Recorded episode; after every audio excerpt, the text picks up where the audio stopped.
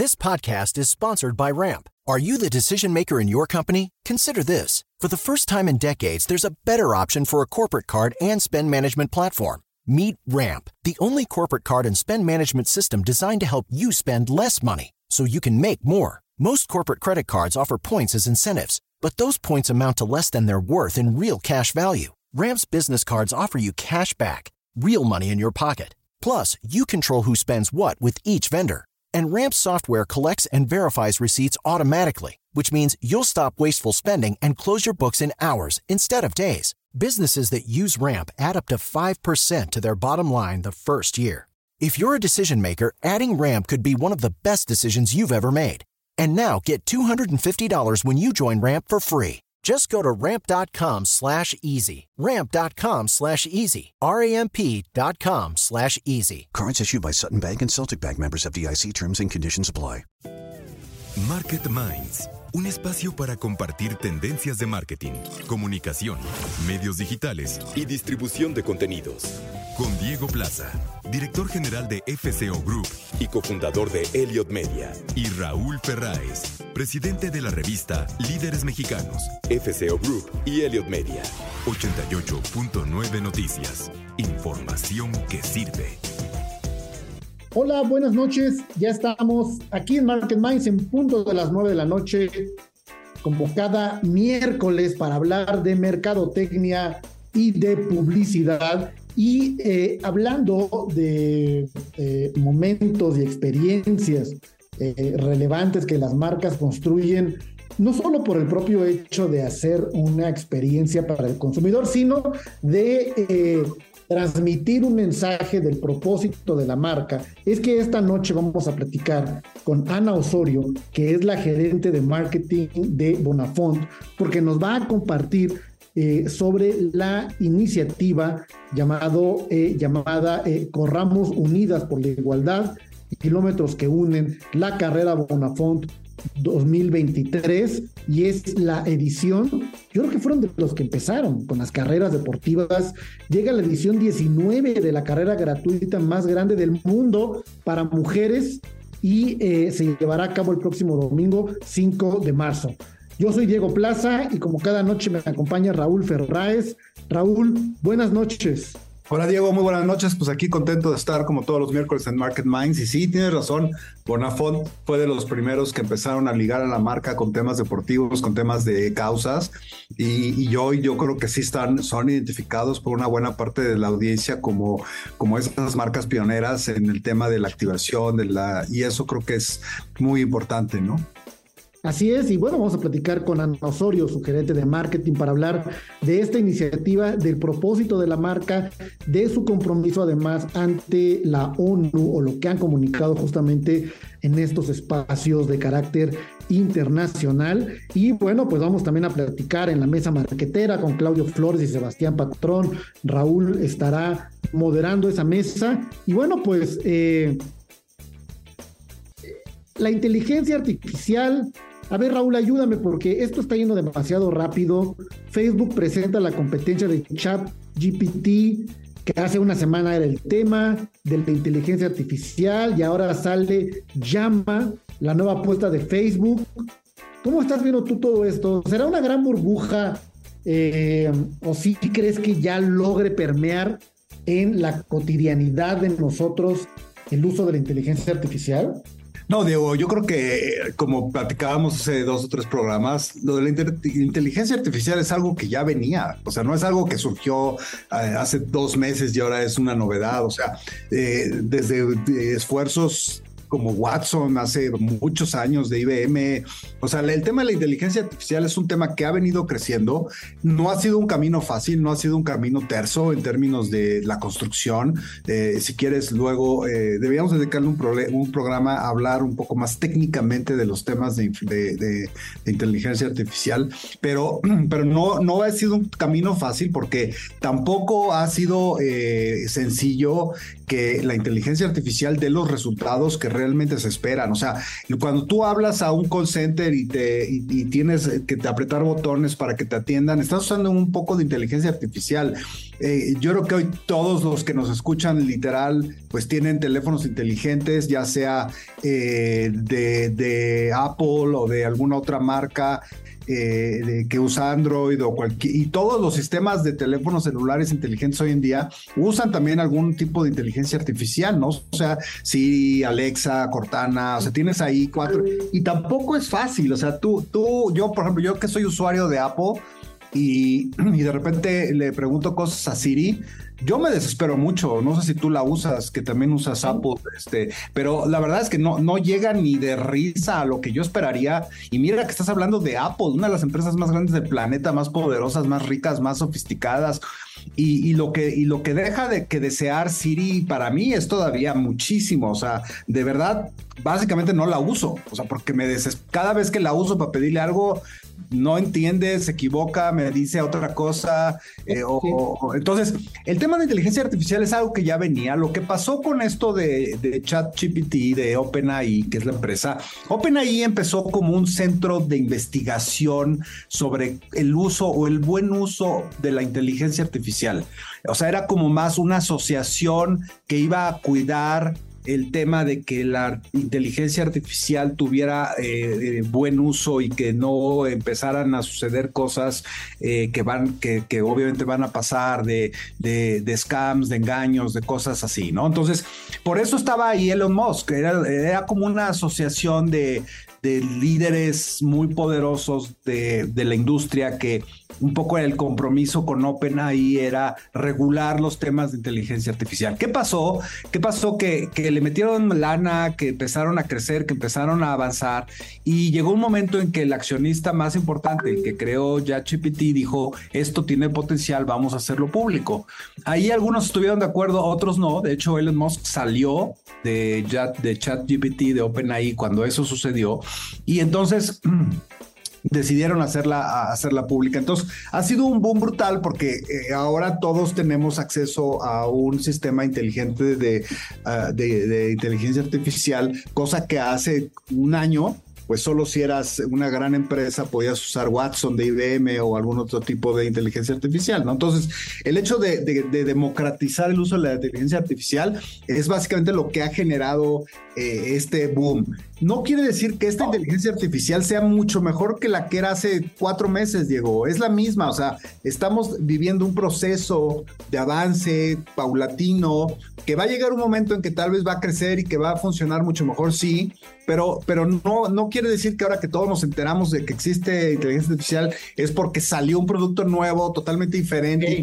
No, o sea, es, es, es, un proceso que viene corriendo en la que lo único que hizo esta empresa fue permitir que los usuarios se subieran para probarla y eso es lo que generó este boom, ¿no? Ahora, todas las empresas están arriba porque efectivamente, y eso sí va a ser algo que va a ser súper común en el futuro. Todo, o sea, la inteligencia artificial va a jugar un papel tan importante en la vida de todos nosotros como hoy juega la web, ¿no? O sea, ¿quién no usa la web en algún momento de su día o de su semana para buscar algo, para hacer una pregunta, para, para encontrar una foto de alguien? Todos usamos la web para algo. Bueno, la inteligencia artificial va a acabar siendo parte de nuestras vidas. Eso es un hecho. Ahora, yo creo, con todo lo que dices, totalmente de acuerdo, es algo que, digamos, está como en la materia prima de muchas de las cosas que ya usamos. Pero no sé si lo que lo hace un poco más visible, aparte de esta apertura de la compañía eh, eh, que decidió compartir esta, este tema de manera pública, es la integración de este concepto, de esta herramienta, en la sustitución de ciertos eh, desempeños humanos. Por ejemplo, Spotify anuncia un producto que sustituye a los DJs con una función basada en la inteligencia artificial que elige canciones y hace comentarios. Ahí cambia desde mi punto de vista porque entonces dices, ah, ya para mi fiesta hago uso del servicio de inteligencia artificial que decide, que sabe, que está escuchando, por dónde lleva la fiesta, que hace los comentarios. No sé si aquí es cuando entonces comienza una conversación a ser diferente, cuando empieza a sustituir eh, a los diseñadores, a los escritores, a los guionistas, y en este caso a un DJ, ¿no? Mira, el problema más grande de la inteligencia artificial en estos momentos, Diego, es que la inteligencia artificial no tiene opinión propia.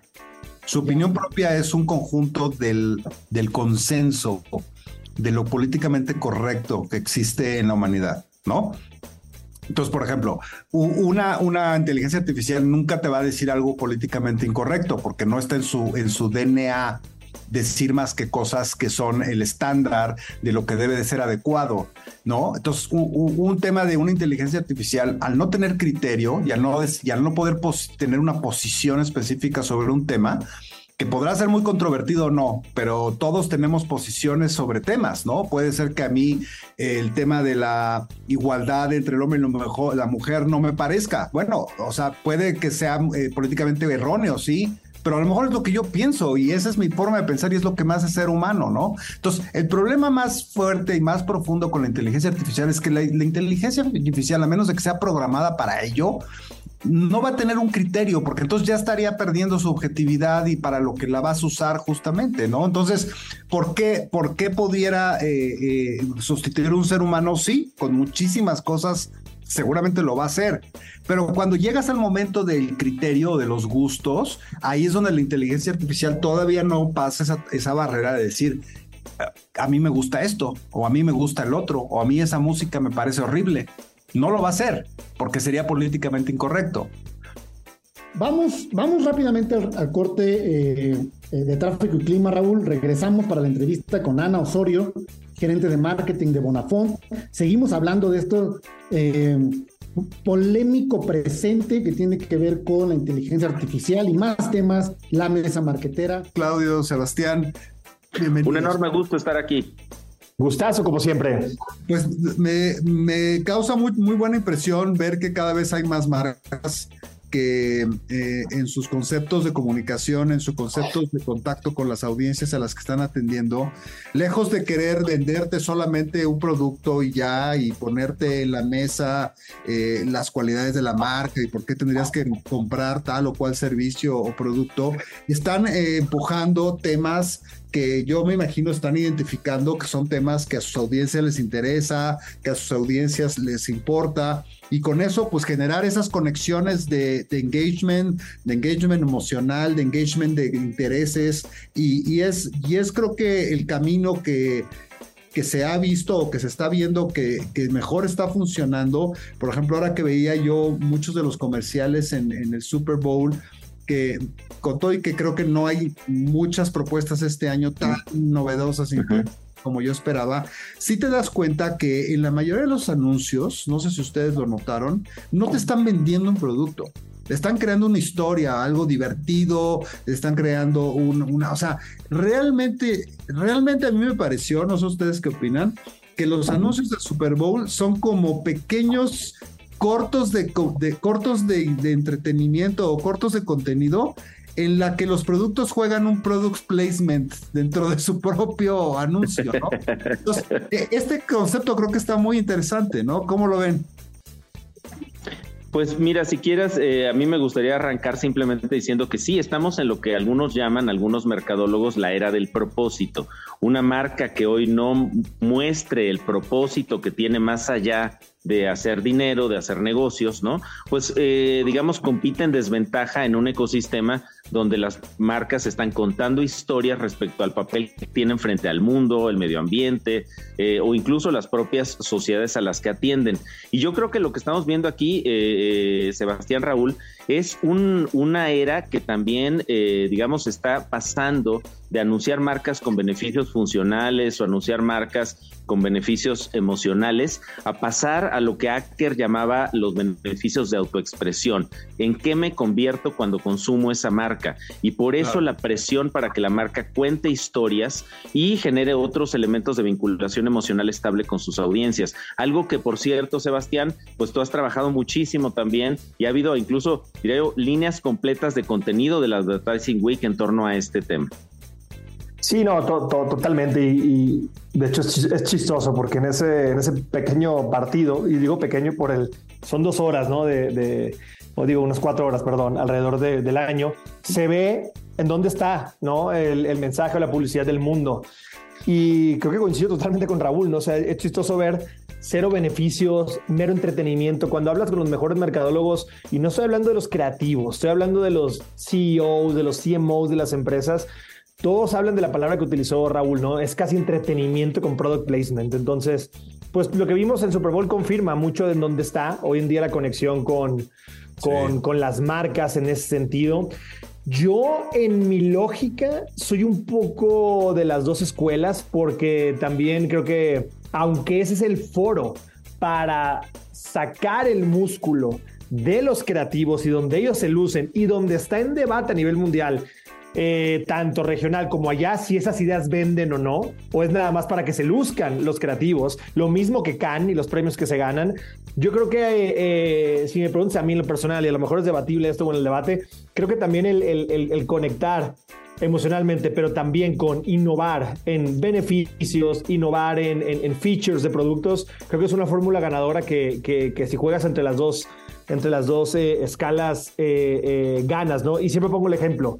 Coca-Cola, por más publicitario que sea, si no se acaba Coca-Cola sin azúcar, se iba a quedar atrás. O sea, no, no, no, no, hay publicidad que hoy en día o entretenimiento que, que logra minorar la necesidad de un producto o un feature como tal, ¿no? Fíjate, y está demostrado, y lo hemos platicado en otras mesas, de que el tema de, del impacto en la decisión de compra de un producto de la mayoría de la audiencia el 85% de las personas confían mucho más en lo que les diga a un consumidor o un usuario de ese producto eh, que en lo que confían en un spot o en un anuncio per se específico de la misma marca, ¿no? Entonces, a mí, eh, justo esto que decíamos, a mí me impresiona mucho, como me impresionó mucho en este, en este Super Bowl, en muchos de los anuncios que estuvieron, eh, por ejemplo, el que ya que no es algo nuevo, ya lo vienen haciendo, pero creo que cada vez es mayor, el uso tan brutal de celebrities que están usando en los anuncios, ¿no? Entonces, ¿qué, qué te dice eso? O sea, es como si fueran pequeñas eh, cápsulas que esos mismos celebrities estuvieran subiendo a lo mejor a sus redes sociales usando un producto o usando un servicio o disfrutando una marca. Entonces, eh, eh, esa conexión en la que no es una marca diciéndote consume tal o cual producto, sino es un celebrity disfrutando, teniendo una experiencia divertida o, de lo que sea con un producto en específico, pues creo que está muy clara esa línea de que pues se están dando cuenta o por lo menos confirma esta encuesta de que eso lo que la audiencia más aprecia, ¿no? Que alguien te diga, me encanta usar este producto o me encanta comer este producto, ¿no? Eh, sí, eh, fíjate que aquí hay un, tema que me parece que es muy relevante y ustedes lo han, lo han, lo han entendido muy bien en Elliot Media, que tiene que ver con el conjunto, digamos, el par que hace eh, las celebrities, que de lo que te hablan es de la parte aspiracional de una marca, lo que llaman por ahí el branding mind, cómo, cómo yo quisiera ser, combinado con los influencers y microinfluencers, Raúl, eh, que es cercanía. Si los celebrities te dan aspiracionalidad, los influencers y microinfluencers te dan cercanía y te dan el más el branding hand, cómo soy yo o alguien como yo. Entonces se combina muy bien, diría yo, esta, este, esta estrategia que, que de pinza donde tienes a famosos muy lejanos pero muy aspiracionales y a influencers o microinfluencers mucho más cercanos como yo, este, pero que le dan, eh, digamos, atributos de cercanía a lo que anuncian. No, totalmente. Y creo que aquí hay una batalla enorme entre, entre influencers, como los describe Claudio, de todo tipo, ¿no? Pero cuando no se ponen de acuerdo para hacer imagen de ciertas de las marcas, eh, lanzando productos propios, ¿no? Y compitiendo con enormes, no me canso de decir el ejemplo de Prime contra Gatorade, que, que estos chavos los hermanos, ay, se me fue el nombre, pero los que son youtubers y boxeadores, no se pusieron de acuerdo con un contrato de, creo que 20 millones de dólares para hacer la imagen de Gatorade. Eh, Jake Paul, perdón, eh, Jake Paul, y, al final lanzaron su propia eh, bebida. Bebida Prime y ahorita está evaluada en un billón de dólares. Gatorade no sabe qué hacer para competir. Entonces, híjole, está, está bastante. Entonces, creo que están doblando las manos de traer a esas personas en lugar de competir con ellas. Y al final de cuentas, también te atas, ¿no? Y hay que ser cuidadoso, como si te pones del lado de celebridad, de, de, de, qué promocionas y en qué estás, ¿no? Los podcasteros hablan mucho de yo solamente estoy promocionando cosas que realmente uso y esto está, esto saliendo bien. No sé si han visto el caso de FTX, que metió a Tom Brady, a este de Shark Tank en Estados Unidos, el, el, famoso este también como emprendedor, y ante el fracaso de FXT, casi casi hasta en la demanda salen todos estos... Eh, personajes que estaban eh, eh, eh, promocionando como, como, si ellos usaran la, la, plataforma de criptomonedas, ¿no? Y, y, algo ya para finalizar nuestra mesa que yo también me di cuenta, no sé si ahí están de acuerdo conmigo, y si esto se puede clasificar como una causa, para mí la gran constante de las causas que escogieron la mayoría de las marcas en este Super Bowl se llama entretenimiento, se llama hacer reír a la audiencia, se llama diversión. Y yo creo que eso lo traen de tener bien, muy bien medido. Y finalmente cuando analizas, te metes un poquito TikTok y te ves y te das cuenta qué es lo que la mayoría de la gente ve en TikTok, es cosas que te hagan reír, cosas que te hagan divertirte, cosas que te hagan pasar un buen momento. No sé, creo que esa es la gran causa que escogieron este año eh, la mayoría de los eh, creadores de contenidos comerciales en, los, en el Super Bowl. Coincido contigo, Raúl. Me parece que hoy este, entretener a las personas y sacarnos de un mundo que parece cada vez más retador este, y, hasta mortal, ¿no? Pero me refiero evidentemente al tema del COVID. Este, pues sí, parece que por ahí hay un gran venero para conectar con audiencias. No sé qué opines, Sebastián. No, totalmente. Entonces, pues al final de cuentas, eh, como también lo hemos platicado mucho, o sea, al no haber gatekeepers, estas personas se vuelven completamente relevantes. Entonces hay que saber cómo, cómo se desarrolla toda esa, ¿cómo le llaman? Eh, creators Economy, ¿no? Para ver si juegas con ellos o contra ellos o los involucras, etcétera, etcétera. Súper. Pues muy bien, llegamos al final de la mesa. Gracias por su análisis, creo que da mucha luz. Eh, luego ves esas cosas y, no entiendes los rumbos, pero creo que con este análisis eh, aportamos algo bien interesante. Y pues bueno, nos vemos la semana que entra. Muchas gracias, Claudio. Muchas gracias, Sebastián. Y bueno, como yo lo he mencionado en varios programas, siempre eh, hablar del liderazgo de las mujeres en la industria es eh, sumamente eh, motivante, pero no solamente en esa conexión entre personas que están justamente en la industria de la comunicación y del marketing, sino ahora de lo que las marcas están haciendo eh, también en iniciativas que tienen que ver pues justamente con el propósito de impulsar el empoderamiento de las mujeres y la igualdad de género en nuestro país. vamos a platicar esta noche Ana Osorio, que es la eh, de marketing, la responsable de marketing de Bonafont, porque nos va a platicar justamente esta iniciativa, que a ver, yo no sé, ahorita me corregirá Ana, pero no solamente en el caso de las mujeres, sino yo recuerdo, Bonafón es quien empezó con esto de las carreras, ¿no? Hace muchos años. Yo eso lo tengo en la mente y, mira, y si me equivoco me dices, y no, qué bueno que está ese posicionamiento. La edición número 19 de la carrera gratuita más grande del mundo para mujeres, pero sobre todo esta iniciativa Kilómetros que unen, Yo me aligero, eh, la alianza con ONU Mujeres. Vamos a platicar de eso y de muchas cosas más con Ana Osorio, gerente de marketing de Bonafont, porque viene la carrera Bonafont 2023 este próximo domingo 5 de marzo en formato presencial y formato digital. Ana, buenas noches, bienvenida a Market Minds. Hola, mucho gusto. Gracias por el espacio. No, gracias a ti justamente por eh, compartirnos esta iniciativa y cuéntanos directo al tema, ¿qué significa para la marca la carrera Bonafont? Bueno, ¿qué te puedo decir, Diego? Eh, para la marca es uno de los eventos más representativos, te diría un evento insignia, que como bien comentas, desde hace 19 años venimos haciendo recurrentemente con la marca. Y pues bueno, representa, te diría de todo, ¿no? Te diría, representa este compromiso que tenemos con la sociedad eh, mexicana, ¿no? De poder eh, ir cerrando pues esta, esta brecha en términos de la igualdad de género ante lo cual tenemos pues esta alianza con ONU Mujeres, que es, es, parte fundamental de nuestro, de nuestro elemento crucial de carrera. Eh, por supuesto, también representa el contacto directo con las mujeres, que de verdad año con año nos emociona ver cómo hay una respuesta increíble ante la convocatoria de la, de la carrera. Y pues bueno, te diría que, que sí, ese eh, representa muchísimas cosas, pero esto es lo principal que te podría decir eh, de, primera instancia. Por cada kilómetro recorrido en la carrera 2023, Bonafont invertirá un peso para apoyar proyectos de emprendedores. Es correcto. Y del Estado de México en alianza con ONU Mujeres. Y este, y este tema de llevar este propósito, este, eh, aquí hablamos mucho de marketing, de propósito y de compartirlo, sobre todo a estas instancias globales me parece eh, eh, eh, increíble esta alianza con mujeres. más allá de la parte de, la donación y del peso y de obviamente el mensaje, pero cuéntanos un poco más, particularmente para esta carrera, ¿cuáles son los objetivos? ¿Cuáles son los objetivos concretos que se esperan eh, para la carrera Bonafont de este año?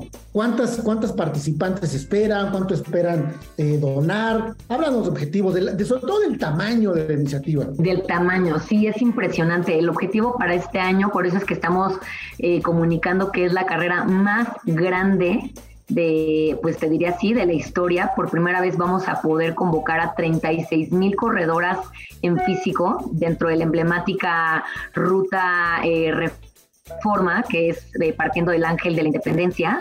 Eh, para que te des una idea, Diego, el año pasado convocamos a 20 mil, este año 80% más de corredoras en el formato físico y nos emociona también muchísimo poder dar continuidad a la carrera virtual que a partir de pandemia fue un aprendizaje que tuvimos, ¿no? en años pasados solíamos tener también otras, otras sedes, pero parte de lo que hemos aprendido es hacer esta cobertura nacional y qué mejor de un instrumento en donde pues cada vez más eh, acceso tenemos, ¿no? Como todo esta parte de los medios virtuales digitales, así es que en medios virtuales o en la carrera digital esperamos pues por lo menos más de un millón de conexiones en lo que dura la transmisión que va a ser un un vivo, un en vivo desde dentro de los perfiles de, redes sociales de la marca. Entonces, pues bueno, ese es principalmente el objetivo, 36 mil corredoras en físico en la Ciudad de México y pues esperemos superar la meta de más de un millón conectadas virtualmente. Wow, eh, se van a recorrer 5 kilómetros. 5 kilómetros en las calles del Paseo de la Reforma, saliendo de la Diana Cazadora, pasando por monumentos y lugares históricos como el Ángel de la Independencia, Gandhi, Museo Nacional de Antropología, y bueno, pues va a ser además eh, la más grande en la historia de la Ciudad de México. Exacto toda esta dimensión también hay que dejarla registrada eh, en, los, eh, en la conversación de la historia de la Ciudad de México. Pero algo que me llama la atención, Ana, y platícanos un poco más. Estamos platicando con Ana Osorio, gerente de Mercadotecnia de Bonafont. Estamos hablando de la carrera Bonafont 2023. E, este 2023, el arte de la playera y la botella conmemorativa fueron diseñadas por un colectivo de artistas mexicanas. Cuéntanos un poco de eso. Sí, eh, muy emocionados también porque en años pasados solíamos, evidentemente siempre ha sido parte de la, del ADN de la, de la carrera que el diseño venga por, eh, por manos mujeres, claramente, y mujeres mexicanas, pero este año justo decidimos irnos con un colectivo de tres artistas emergentes que si ingresan a la página de Carrera Bonafont van a poder ver la biografía de estas tres artistas eh, para que puedan ver un poco también en qué se inspiraron y demás.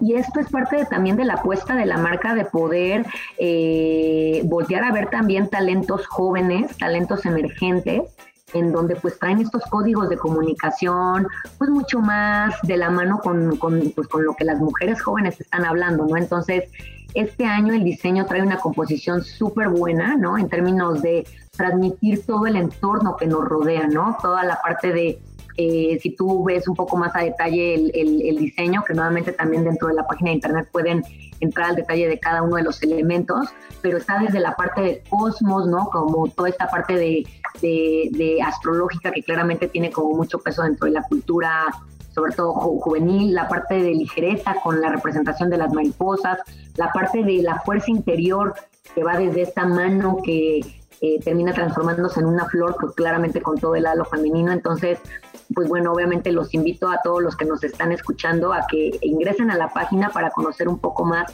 a detalle tanto de estas artistas emergentes como del diseño que lo van a ver plasmado, como bien mencionas Diego, en la playera eh, de este año, que cabe resaltar que como año tras año la playera es hecha a partir de elementos eh, de las botellas recicladas, entonces pues, también apoyando a la sustentabilidad por allá y por supuesto también dentro de la botella conmemorativa que la encontrarán en el kit de recuperación. ¿Qué necesita quienes nos están escuchando? Eh, esta carrera es ya este próximo 5 de marzo. Eh, para registrarse, para motivarse, para quienes nos están escuchando ahorita de regreso a casa, dicen todavía estoy a tiempo, ya no estoy a tiempo, ya solo se puede virtual. Eh, cuéntanos cómo quienes nos escuchan hoy pueden eh, todas estas mujeres participar justamente en el evento. Sí, mira, pues te cuento, las inscripciones fueron el pasado 13 eh, de febrero. Eh, la realidad es que sí, las inscripciones para la carrera física. Nos sorprende año con año cómo este furor se, se manifiesta, entonces las inscripciones se agotaron en solamente cinco minutos, habiendo una lista de espera desde antes de que, porque fue muy claro, 12 de, perdóname, 13 de febrero a las 12 del día, bueno, obviamente antes de las 12 del día ya había muchísima gente en espera, entonces eso nos habla, te digo, de un poder de convocatoria increíble. Eh, sin embargo, aunque ya se hayan acabado eh, la fase de registro de la carrera física, como te digo, la parte de carrera virtual, no necesitas inscribirte, solamente te tienes que conectar al Facebook Live que va a haber justo a partir de las 7 de la mañana dentro de pues el perfil de, de, de Bonafont. Y lo padre es que va a ser una carrera, pues te diría que más que estén corriendo, va a ser una serie de ejercicios que son cinco bloques, el cual cada bloque representa un kilómetro. Entonces, para que también eh, desde casa hagas lo equivalente a cinco kilómetros, ¿no? Entonces, esténse pendientes también de las redes sociales porque vimos tal furor de la convocatoria y demás que por ahí pueden surgir algunas sorpresas, sobre todo la gente que sí se vio que se conectó desde em, antes de la hora y que hizo un esfuerzo muy grande y que pues simplemente por, pues por lo fuerte que es la convocatoria se acabó. Probablemente algunas sorpresas se van a reconocer en ese sentido para que eh, pues a, través de su mail estén al pendiente si es que reciben un agradecimiento y una inscripción derivado de ese interés.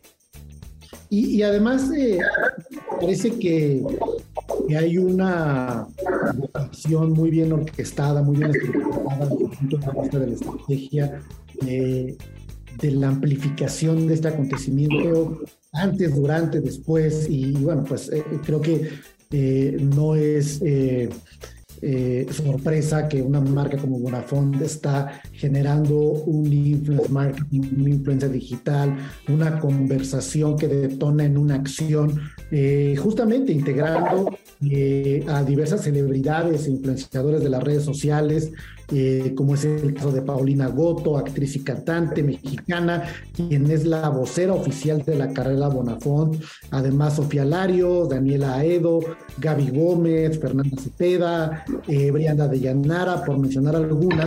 En la parte virtual, la carrera, ay, esto me llama la atención, va a estar dirigida por Sofía Lario, una influencer representativa del... Por Vanessa Jupencoten, perdón que te interrumpa, por Vanessa Jupencoten, sí va a dirigir la actividad eh, eh, y, esto me llama la atención. ¿Cómo, ¿Cómo la va a dirigir? ¿Cómo va a funcionar esto?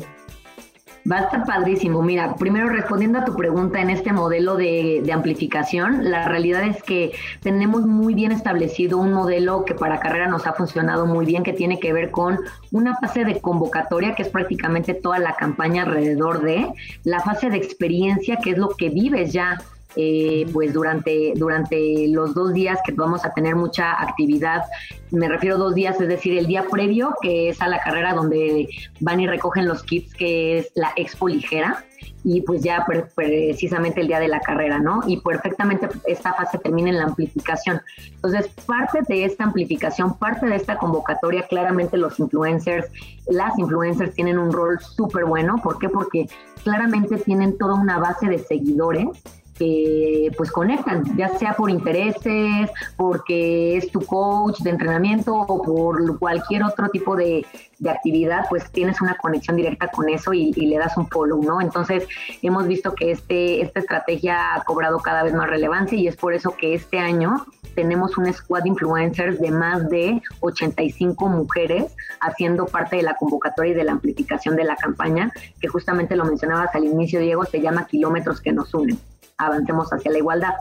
Entonces, eso por un lado. En términos de eh, las personas o los personajes que acabas de mencionar, sí, estamos de la mano de esta vocería por parte de Paulina Goto, en donde nos emociona muchísimo, ya que ella, eh, además de ser actriz y cantante, pues claramente también es una personalidad fresca, más joven, entonces es parte de lo que también vamos a estar buscando, ¿no?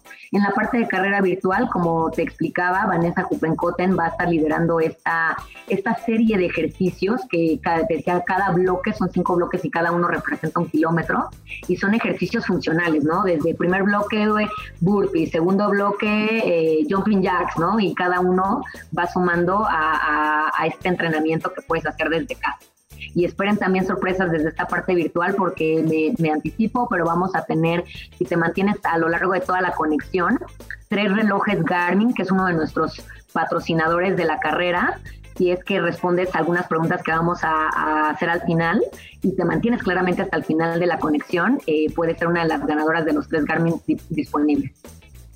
Es claramente toda una experiencia al consumidor, eh, a las mujeres, al mensaje, a la sociedad, al propósito de la marca, una marca que pertenece a Grupo Danone y que, bueno, Bonafont tiene 30 años en el mercado mexicano, siendo la marca pionera en promover una cultura de hidratación saludable a través del consumo de agua simple, pero pues lo que nos eh, involucra aquí en Market Minds es una estrategia integral de marketing y comunicación que celebro lo redonda y lo potente que es, pero sobre todo lo apasionada con la que está dirigida.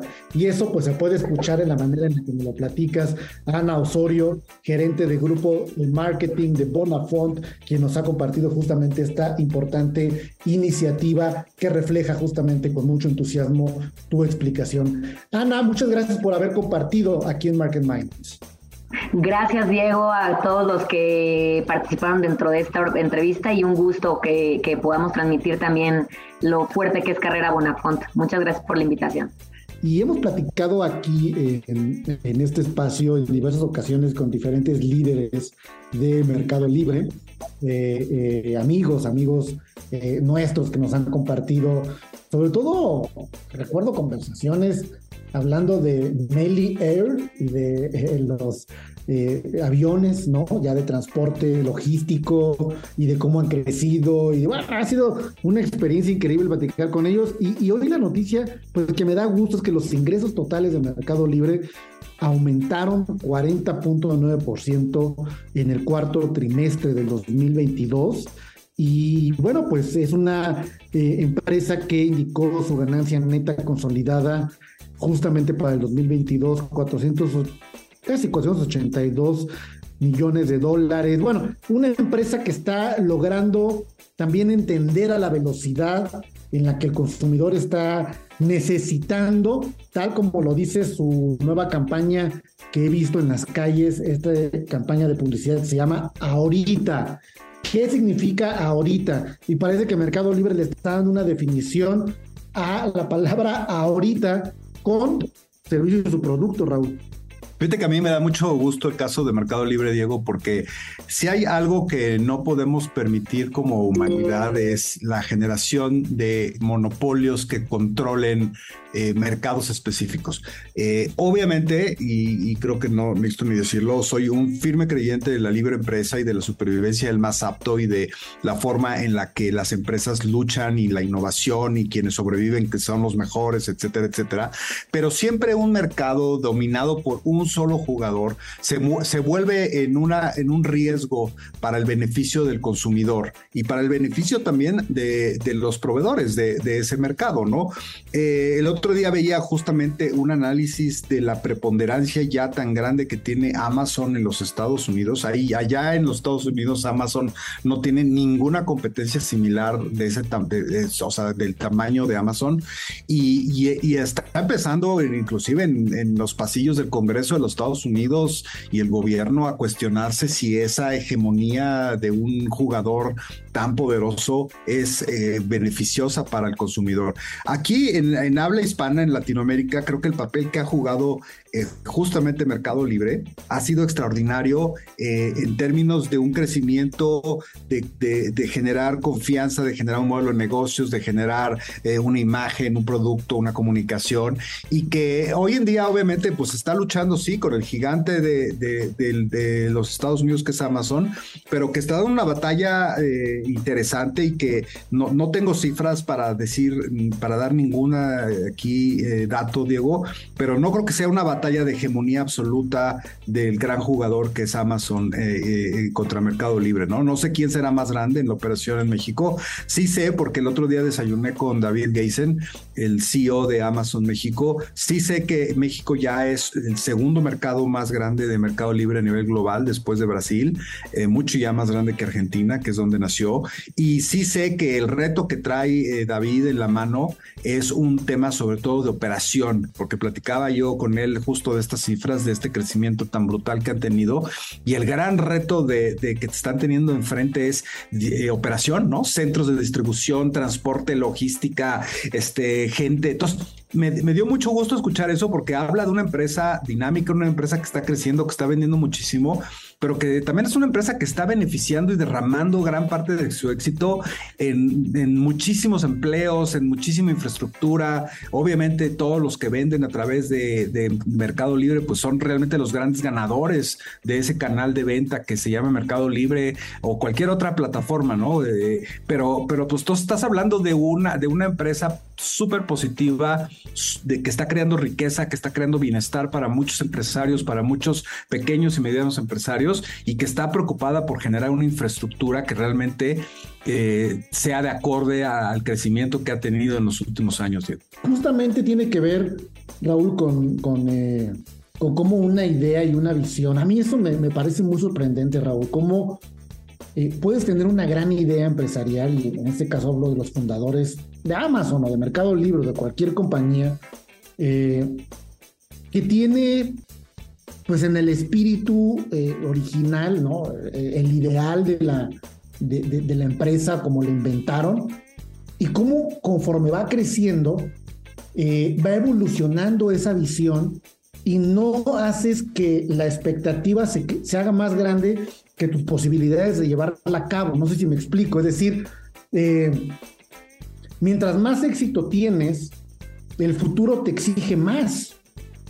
Y de pronto esta visión empresarial, eh, ya somos grandes aquí y ahora ya somos grandes acá y, ahora tenemos que ser más grandes acá. Y como una empresa como Mercado Libre que logró en un lapso de 20 años eh, pasar de una hiperlocalismo empresarial, de una idea prácticamente de comercio local, a convertirse en este, eh, en este gran competidor y, lo, y el reto que debe ser mantener el core de la idea justamente en dimensiones ya muchísimo más grandes, Raúl. Sí, exacto. Y, yo creo que ahí, pues, debo decirlo, Diego, que en gran parte es eh, eh, producto de buenos liderazgos. buenos liderazgos empresariales, buenos liderazgos, buena visión, equipos de trabajo, y eso es lo que realmente acaba, digo, obviamente una buena estrategia de mercado y lo que tú quieras, pero en gran medida el éxito de las empresas en cualquier eh, rubro que te fijes tiene que ver con esos liderazgos, eh, personas, hombres, mujeres comprometidos, eh, apasionados de lo que hacen. Y, yo creo que el caso de Mercado Libre y, después de, conocer más a profundidad de David, David en su director general en México, me parece que es el caso ideal de ejemplo, ¿no? De un hombre inteligente, un hombre brillante, con, con bien claro su propósito, a dónde va qué quieren lograr con la empresa y, me da mucho gusto que les vaya también. Y ahora estamos hablando de un negocio que me parece que es transversal a otras necesidades, sobre todo de, la gente más joven, que tiene que ver con la moda, ¿no? Y que Mercado Libre pues ha tenido o tiene sus capítulos de Mercado Libre Moda en este marketplace de, de, ropa y accesorios. Y estamos por ver una gran batalla que va ligado sí a la moda, pero tiene que ver también, Raúl, con algo que leí el otro día de eh, eh, cómo el efecto de cero costo por envío en cualquier cosa que se vende en línea es prácticamente una droga este, de, una liberación de dopamina donde quieres comprar, comprar, comprar, comprar, porque el envío es gratis, gratis, gratis, gratis. De ahí se viene una guerra en las marcas de ropa. Lo ves ahora con la entrada, por ejemplo, de Shane. Eh, de una manera espectacular. Y esto tiene que ver también con el marketplace, aunque no tengan su marca de ropa. Y esto lo estamos viendo y esto es una guerra que vamos a empezar a ver entre la española del grupo Inditex, con marcas como Zara, eh, con Plan y todo, contra estos gigantes de fast and fashion como Shane. Porque te voy a decir una cosa, Diego, hay que decirlo que eh, eh, la gran competencia de Mercado Libre y de esos eh, eh, mucho va a estar en esas marcas, eh, en, los Aras, en los HM. O sea, la verdad es que están haciendo una labor extraordinaria de venta en línea, este, todas esas empresas. O sea, unas mejor que otras, pero, pero por ejemplo, yo creo que hay, hay, que destacar y dar honor a quien honor merece. Por ejemplo, lo que ha hecho Inditex con todas sus aplicaciones para la venta en línea de sus productos de Sara, de Massimo Dutti de muchas otras marcas que tienen, realmente son experiencias extraordinarias de compra en línea, brutalmente buenas. Eh, y yo creo que ahí es donde está realmente la gran batalla que, que, van a dar en temas de comercio electrónico también. Muchas de estas marcas que se están convirtiendo sus locales comerciales en simples showcase showcases de, de, producto y después de ver lo que te gusta y probarte un par de cosas, regresas a tu casa y compras en línea eh, eh, todo, todo y ya te llega, ¿no? Entonces, eso creo que también son ejemplos muy relevantes. Vamos a buscar a Lisbeth Luis, gran amiga nuestra, la directora de marketing y comunicación del grupo Inditex para nuestro país, pero ya de esto platicaremos en un próximo programa. Ahorita ha llegado el momento de despedirnos. Nos vemos la próxima semana, miércoles en punto de las 9 de la noche, aquí en Market Minds. Hasta la próxima. Buenas noches, Raúl. Buenas noches, Diego. Esto fue Market Minds, un espacio para compartir tendencias de marketing, comunicación, medios digitales y distribución de contenidos. 88.9 Noticias. Información que sirve.